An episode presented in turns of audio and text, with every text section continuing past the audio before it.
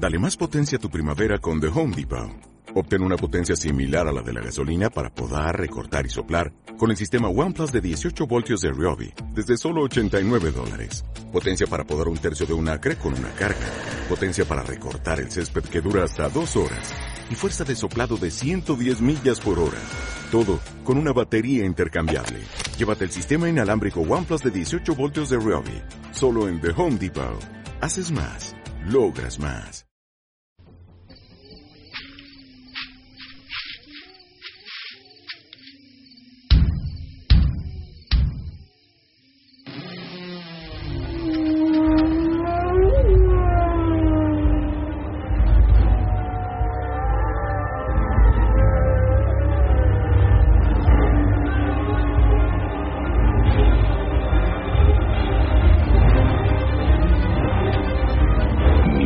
3 presenta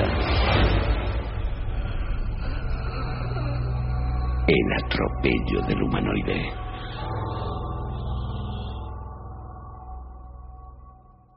La SER, por su cadena de emisoras, presenta Caja o dinero.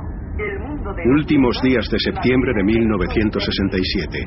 Carretera comarcal 1413, comarca del Vallés Oriental. Fíjate, Mari. Empieza a esconderse el sol. ¿Qué hora debe ser ya?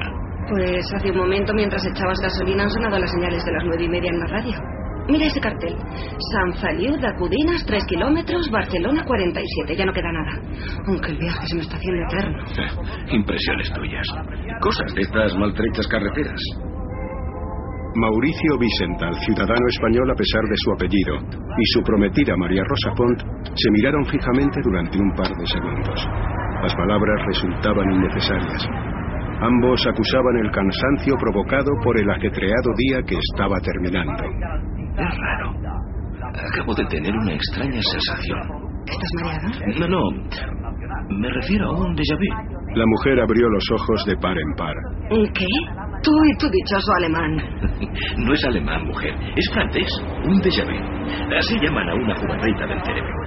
Significa ya visto. Como si lo que me está pasando ahora ya lo hubiera vivido antes. Precisamente estuve leyendo sobre ello el otro día en un libro de un psíquico francés. Moirac, creo que se llama. La joven lo escuchaba con una media sonrisa, consciente del interés de su prometido por los temas heterodoxos. Mauricio, tienes 25 años y hablas como si tuvieras 50. Seguro que una lectura así ha sido sugerencia de tu amigo, ese traductor. ¿Rivera? El bueno de Antoni. Pues mira, me ha dicho que piensa venirse a vivir por aquí cerca. Al final acabará pagando en el pato, verás. Bueno, da igual. Al final lo has pasado bien o no? Sí. A pesar de que has desaparecido nada más llegar, me he tenido que quedar hablando con Pilar bastante rato. Ya, lo siento. Eh, Es que Julio insistió en que lo acompañase a ver las viñas. Claro, y tú has hecho un esfuerzo. no seas mala. Me ha encantado su bodega. Estoy convencido de que todo le va a ir bien. Lo miras con buenos ojos. Mujer, ¿y qué quieres que...? ¿Qué es eso? De repente, y a una distancia de unos 120 metros por delante de ellos, algo inesperado surgió de la espesura, al lado derecho de la carretera. El joven disminuyó súbitamente la velocidad del flamante Citroën 21 hasta prácticamente detenerse. ¿Será un perro?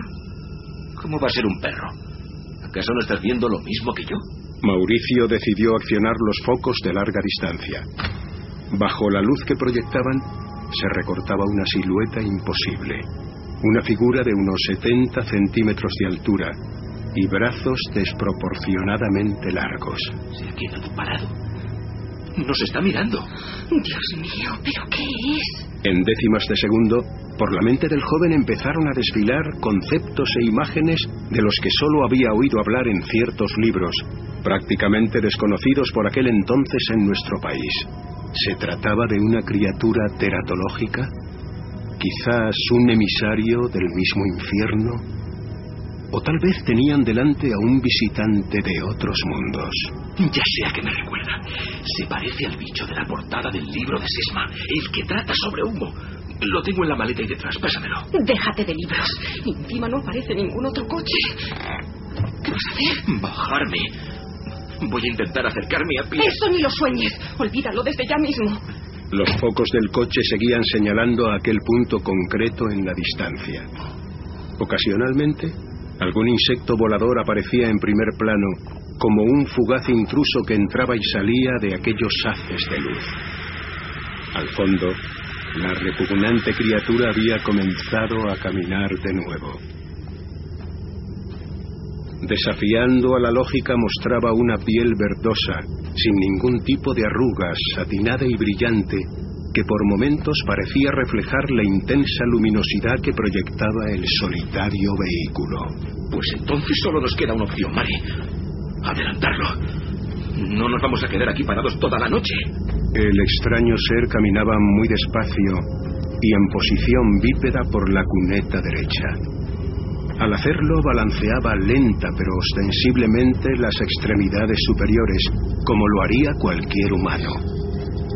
Sin embargo, aquella criatura distaba mucho de los cánones anatómicos establecidos para nuestra especie. Por unos instantes los jóvenes creyeron apreciar que la oscuridad se había tornado, de repente, mucho más cruda. Esto no me gusta. Da la vuelta. No temas. No va a pasar nada, ya verás. Tendré mucho cuidado. Espera, déjame subir la ventanilla. No quiero ni verlo, es asqueroso. El joven accionó la palanca de cambios y procedió a acelerar lenta y gradualmente. A medida que se acercaban al punto decisivo, el extraño ser parecía emitir un fulgor más acentuado. Por un momento creyeron distinguir un traje extremadamente ajustado, tanto que podía confundirse con su piel. ¿Pero qué demonios será esto? Fíjate en su cabeza. Tiene forma de huevo. Y no tiene cuello. Es increíble, Mari. Lo voy a pasar por la izquierda.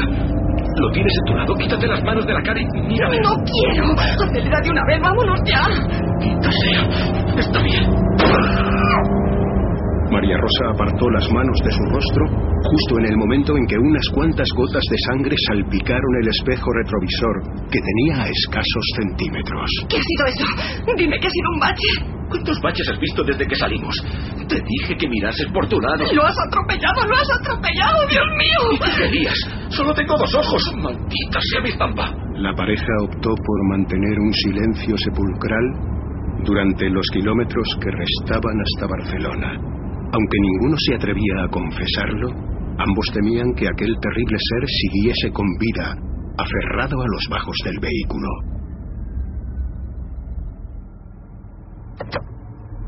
Una vez en su destino, Mauricio apretó con fuerza la mano de su prometida y la miró a los ojos. El miedo estaba anclado en ellos.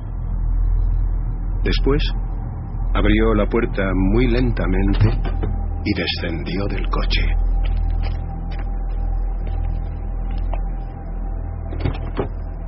Baja sin miedo. Fuese lo que fuese, lo dejamos atrás.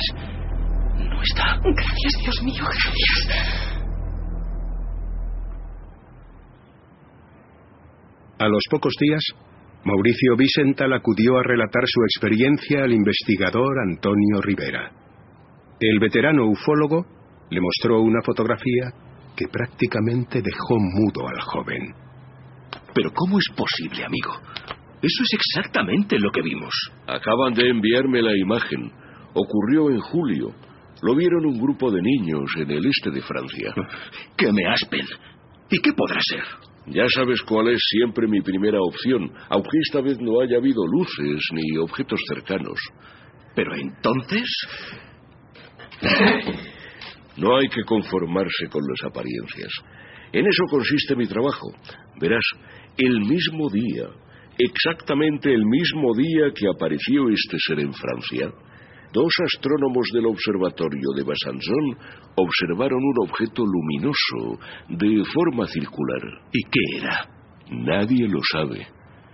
Permaneció inmóvil durante media hora y luego salió disparado a gran velocidad hacia el sur.